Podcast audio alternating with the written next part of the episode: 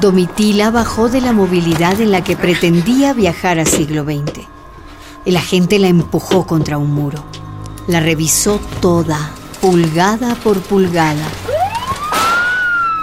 Luego, en un patrullero, la llevaron a un lugar aislado en el mismo Oruro. Por la tarde, vino un sargento. ¡Ey! ¿Qué te llamas? ¿Qué, ¿Qué te llamas? Deben saber pues quién soy yo. ¿O es que sin saber me han apresado? Carajo, ¿te vas a estar haciendo la burla? Aquí el que interroga soy yo. ¿Entiendes? ¿Entiendes, agitadora? Domitila. La rebeldía de las mineras bolivianas. Mujer de lucha, mujer mineral. Moscosca, guitarrista, chisaiku. Madre guerrera de las luchas de ayer y hoy. Capítulo 11. No quiero que lo mate el coronel. Me dejaron sola, encerrada en aquella celda que apestaba. A ratos me sentaba, a ratos me levantaba. Ay, tenía frío, tenía sed, tenía miedo. Me dolía la panza de ocho meses. Me venía a la mente lo que nos dijo don Federico Escobar. ¿Saben que meterse a dirigentes sindicales para morir crucificado? Y tratándose de mujeres, peor todavía. Las violan. Entró un tipo en la celda. Todo estaba bien oscuro. Me dijo que venía a interrogarme y a sentarme la mano. Habla. ¿A quién conoces de las guerrillas? Tú eres enlace y has recibido dinero robado por los guerrilleros. ¡Habla! Comenzó a ponerse más brusco, gritoneándome, me jaloneaba y quería agarrarme a la fuerza. Quería tocarme. Ven, ven, carajo. ¿No te gusta? Mira esta cosita. Vamos, quítate ese trapo. No, no, no, no. Quítate. Señor, no. Ven. Yo estoy esperando familia. Ven. No, déjeme, Ven. déjeme, Hágase. déjeme, déjeme. Ay, mira esta cosita, qué rico. Yo no me dejaba y no me dejaba. Me escupió en la cara. Después me dio una patada y yo le respondí con una cachetada. Entonces comenzó a agarrarme a golpes. Yo, hasta donde pude, me defendí. Y él, pegándome, pegándome. Norberta de Aguilar ha declarado que recibiste 120 millones y que eres enlace del Che Guevara. No, no, no. No, no. Eso, es, mentira, es mentira. Yo conozco a Norberta. Ella nunca haría eso. no. Ah, ¿Quieres pruebas? ¿Quieres las pruebas? Aquí está. Tu propia amiga te está denunciando. Ah, justamente porque es mi amiga. Conozco la letra y la firma de ella. Y esta no es ni su letra ni su firma, ¿no? ¿Dónde has puesto la plata? ¿Dónde? ¡Carajo! ¿Dónde has puesto? Y me pegaba, me pegaba sin compasión. Puso su rodilla aquí, sobre mi vientre. Me apretó mi cuello y estaba por ahorcarme. Yo no podía respirar. Entonces, con toda mi fuerza, no me acuerdo cómo, del puño lo he agarrado y le he mordido su mano. ¡Au! ¡Ah! Me llegó su sangre a mi boca y vi la carne, ay, colgada de su mano. Así, arrancada. Con toda mi rabia, en su cara le escupí su sangre. Eso fue mi fin. No, no. ¡Maldita! Me agarró a patadas. Llamó a los soldados y entre cuatro me sujetaron. Me dio un puñete en la cara. Algo en mi cabeza reventó. Ya no me acuerdo de nada.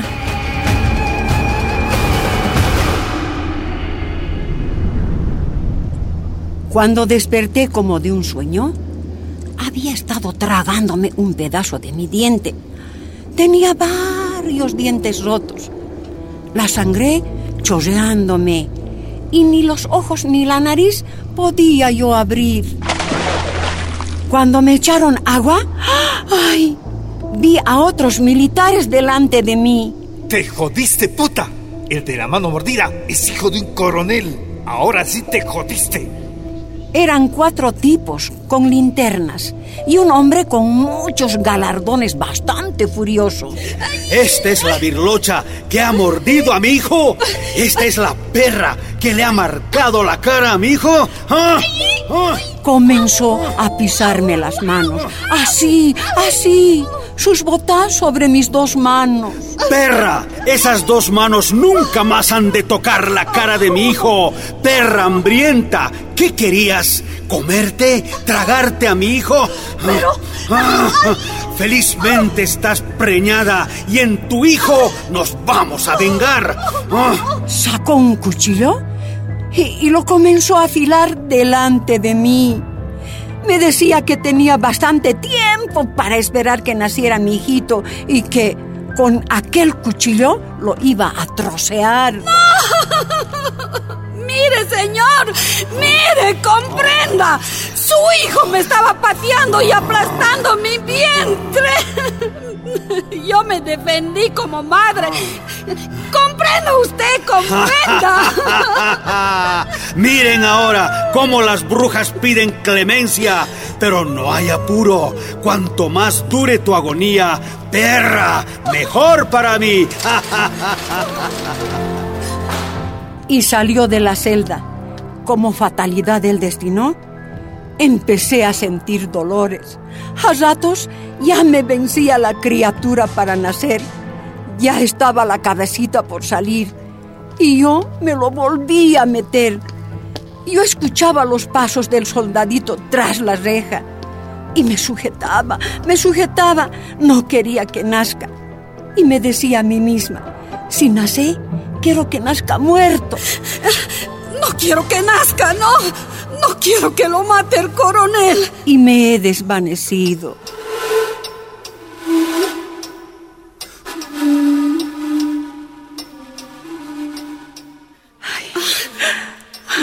¿Dónde estoy? ¿Dónde estoy? ¿Dónde está ¿Dónde mi estoy? criaturita? ¿Dónde ¿Y mi está mi guaguita? guaguita? ¿Dónde está mi guagua? ¿Dónde está mi guagua? Ay, todo mi cuerpo estaba adormecido. Estaba congelando allí, en el piso. Estaba toda mojada de sangre. Del líquido del parto. Sentí el cordón de la guagua. Sentí el cordón de la guagua. Jalando, Y jalando encontré a la guaguita. helada, Helada. allí sobre el piso. Intenté darle calor con mi cuerpo. Ay, tapándole, tapándole, Tapándole, tapándole para darle calor. aunque fuera poquito. Aunque fuera un poquito, sí, aunque fuera un poquito. Yo toqué su cuerpito y me di cuenta que era varoncito. Era varoncito. Mi.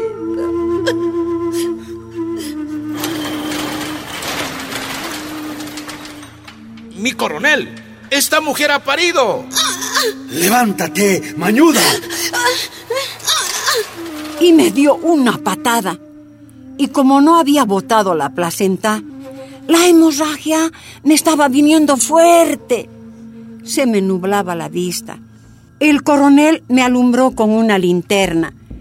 Y entonces pude ver a mi hijito. El coronel lo agarró de las manitas, lo alzó y me lo tiró con asco. Sobre mi barriga cayó mi guaguita. Asquerosa, cochina, perra. Ahora vas a ver, ahora vas a conocer quién soy yo. Per- perdone, mi, mi coronel. ¿Qué pasa? Esta mujer se va a morir y no vamos a poder interrogarla. Eh, Yo me ocupo, mi coronel. A ver, eh, ustedes, traigan agua tibia. A ver, ¡ey, ey, agua caliente! ¿Es orden, mi sargento? Trató de arrancarme la placenta y me sacó la mitad nomás. Después me hizo sentar y me riñó. ¿A qué te atienes vos? Estando embarazada. Es que ellos... ¿Por qué no te callas? ¿Por qué has hecho eso al hijo del coronel? Las mujeres, eh, ¿por qué son así de rebeldes? Señor, Aquí ha muerto mi hijo. Aquí también voy a morir yo. Mejor para ustedes si muero.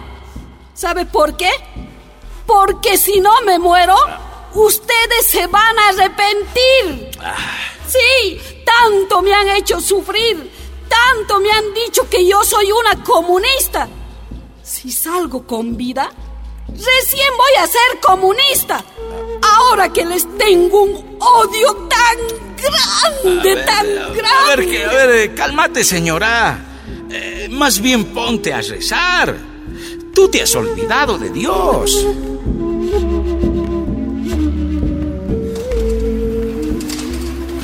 Y se salió. Me quedé solita en la celda.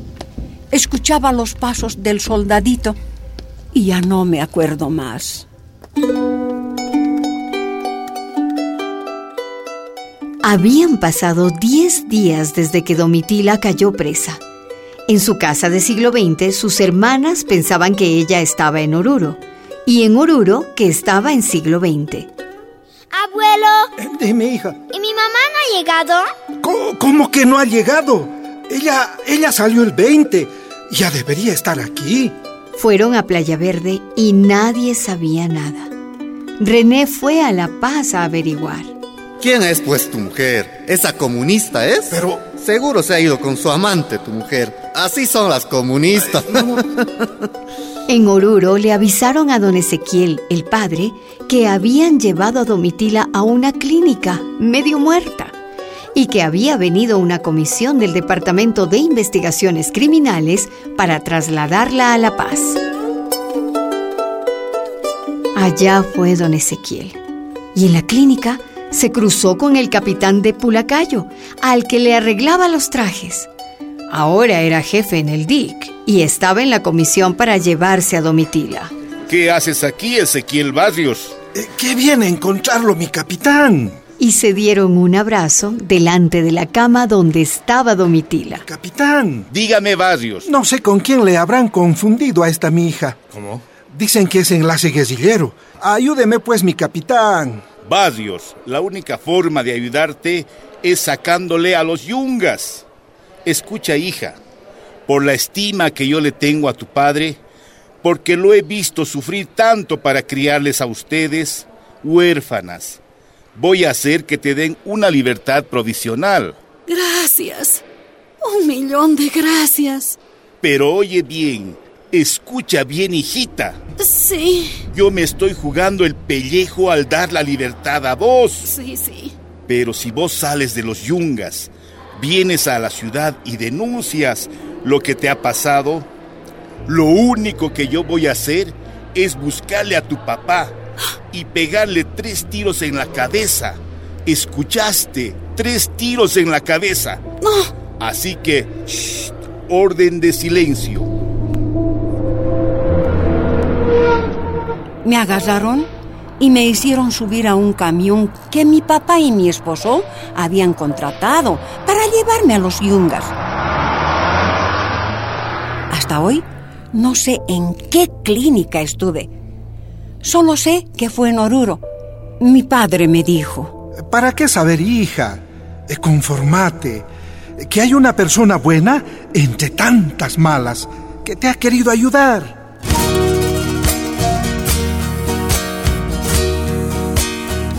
Domitila, una producción de la Fundación Rosa Luxemburg y radialistas apasionadas y apasionados. Madre guerrera de las luchas de